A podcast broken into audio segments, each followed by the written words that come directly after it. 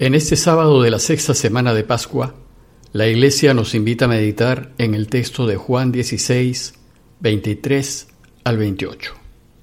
Les leo el texto.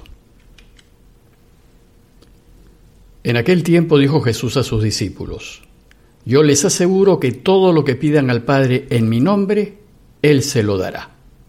Hasta ahora no han pedido nada en mi nombre. Pidan y recibirán para que la alegría de ustedes sea completa. Les he hablado de esto en parábolas, pero ahora ya no lo haré así, sino que les hablaré claramente del Padre. Aquel día ustedes pedirán en mi nombre, y no será necesario que yo ruegue al Padre por ustedes, ya que el mismo Padre los ama, porque ustedes me aman y han creído que yo salí de Dios. Salí del Padre y he venido al mundo, otra vez dejo el mundo y me voy al Padre. El tema de la enseñanza de hoy es la oración de petición. Jesús en este texto nos invita a pedirle todo al Padre y a pedirlo en su nombre. Hay varias clases de oración. Hay oraciones de gratitud, oraciones de alabanza y hay también oraciones de petición. Mediante las oraciones de petición nosotros le pedimos a Dios que nos conceda aquello que necesitamos.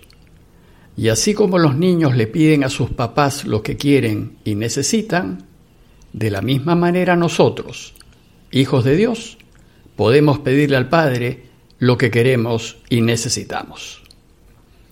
Si bien la mayoría de la gente le pide a Dios lo que quiere y necesita y le pide con insistencia, hay sin embargo algunos que no le piden a Dios como si fuese una falta de respeto hacerlo, o porque no se consideran dignos, o incluso porque piensan que Dios anda tan ocupado que no puede tener tiempo para él o para ella. Pues en el Evangelio de hoy Jesús nos enseña que hay que pedirle al Padre y que hay que pedírselo todo. Y es así como empieza la enseñanza. Les aseguro, dice Jesús, que todo lo que le pidan al Padre en mi nombre, Él se lo dará. Jesús pues nos anima a pedirle al Padre todo. ¿Pero qué cosa es todo? Hay cosas que simplemente no le podemos pedir. Por ejemplo, no le podemos pedir no pasar por la muerte física, es decir, no podemos pedirle no morir en este mundo. Pues no podemos esperar que Dios se salte las leyes y reglas de su creación. Ciertamente, Dios lo puede todo y se las podría saltar pero si lo hace, ya no sería esta creación, sino otra creación. Es como el ajedrez. En ajedrez el alfil se mueve diagonalmente. Dios, por ser dueño de todo, podría decidir que en adelante el alfil se mueva como las torres. Bien, Dios lo puede hacer, pero ya el juego no sería ajedrez, sino otra cosa. Además hay cosas que no debemos pedirle, por ejemplo, que gane mi equipo de fútbol o que me saque la lotería, pues hay otros miles creyentes que también le están pidiendo que gane sus equipos o que ellos se saquen la lotería. ¿A quién atiende Dios? Por eso dice Jesús, lo que le pidamos hay que pedirlo en su nombre. ¿Y qué significa pedirle en su nombre? Significa pedirle al Padre aquello que armoniza con Jesús y sus enseñanzas. Es decir, pedirle a Dios lo que haga posible que Él reine. Esto es, que nadie pase hambre, que todos tengan salud, que todos tengan un trabajo digno que les permita mantener a sus familias, en fin, que todos tengan sus necesidades básicas satisfechas.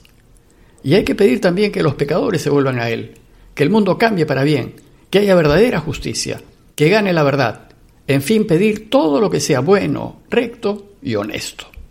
Esto es pedir en su nombre.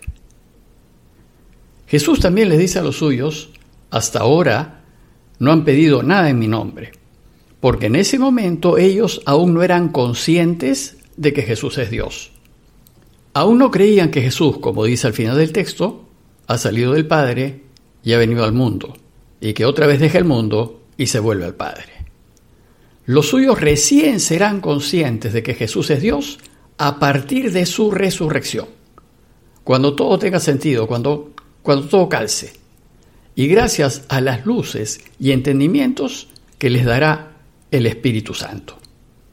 Por eso, porque no lo saben, hasta ese momento ellos no han pedido nada en su nombre. Entonces Jesús les insiste, pidan y recibirán para que la alegría de ustedes sea completa. Sin embargo, a veces le pedimos lo que pensamos que es bueno, pero parece que el Padre no nos escuchase. Bueno, pues sucede que Dios no necesariamente nos responderá dándonos lo que le pedimos o haciéndolo de la manera como se lo pedimos. Él nos dará lo que sea mejor para nosotros y cuando sea mejor para nosotros. De esto recién nos daremos cuenta después, cuando miremos hacia atrás y veamos que efectivamente la manera como Dios ha resuelto mi necesidad ha sido la mejor. Luego Jesús les dice, les he hablado de esto en parábolas pero ahora ya no lo haré así, sino que les hablaré claramente del Padre.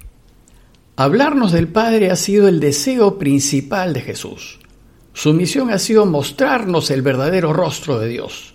Él ha querido que lo conozcamos tal cual es, que sepamos que nos quiere de un modo inimaginable.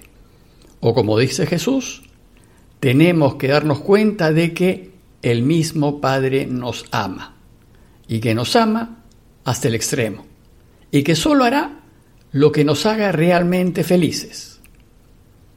Y de lo que le pidamos, solo nos concederá lo que sea para nuestro mayor bien.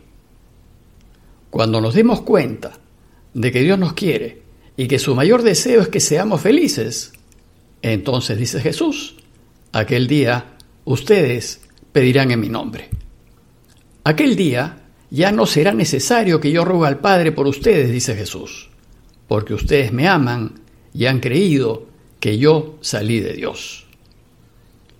Quisiera concluir esta reflexión compartiendo con ustedes el mejor modelo de oración de petición que nos ha dejado Jesús, su oración en el huerto. En esa ocasión Jesús ya sabe que en cualquier momento lo tomarán preso y lo matarán y lleno de tristeza y angustia, le pide a su padre, Abba Padre, en la versión de, de Marcos, todo es posible para ti, aparta de mí esta copa, pero no sea lo que yo quiero, sino lo que quieras tú. Según Marcos, Jesús llama a Dios Abba, que significa papito. Y a su papito le pide no morir y menos morir en cruz que era una muerte cruel y terrible. Pero le dice que por encima de su voluntad y de sus deseos, que se haga la voluntad del Padre. Porque tu Padre sabes lo que es mejor para mí y para todos. Y si bien yo no entiendo esto que me está pasando, finalmente yo sé que tú quieres mi bien y mi felicidad. Y así, mediante esta oración de petición, Jesús se pone totalmente en manos de su papito, con una confianza absoluta y total. Bueno, pues, la voluntad de Dios Padre no es que muera su Hijo. Ningún padre puede desear semejante cosa. Lo que el Padre quiere es que vivamos todos. Y para que vivamos todos debe elegir entre su Hijo y nosotros. Y lo extraordinario es que nos elige a nosotros por encima de su Hijo. Desgraciadamente esa elección terminó con la muerte de su Hijo. ¿Cuánto pues nos tendrá que querer Dios Padre que fue capaz de hacer una elección así? El resultado final lo sabemos. La confianza absoluta que Jesús tuvo en su Padre, a pesar de que pasó por la cruz, llevó a que resucitase y a que todos descubriésemos el camino que nos lleva al Padre. Y así, el resultado final fue el mejor para todos. Por eso, en toda petición que hagamos debemos hacer como Jesús y decirle al Padre, yo te pido esto y esto, pero tú sabes lo que es mejor para todos. Por tanto, que se haga tu voluntad por encima de la mía. y confiar en Él, que sabemos que nos quiere, pues Él siempre sacará de lo malo lo bueno. A la luz de la enseñanza de hoy, pidamos al Padre que se termine esta pandemia. Pidámosle por todos los que sufren esta situación, confiando en que Él siempre buscará nuestro mayor bien y sabiendo que nos concederá no exactamente lo que queremos, sino lo que nos haga ser mejores y más humanos.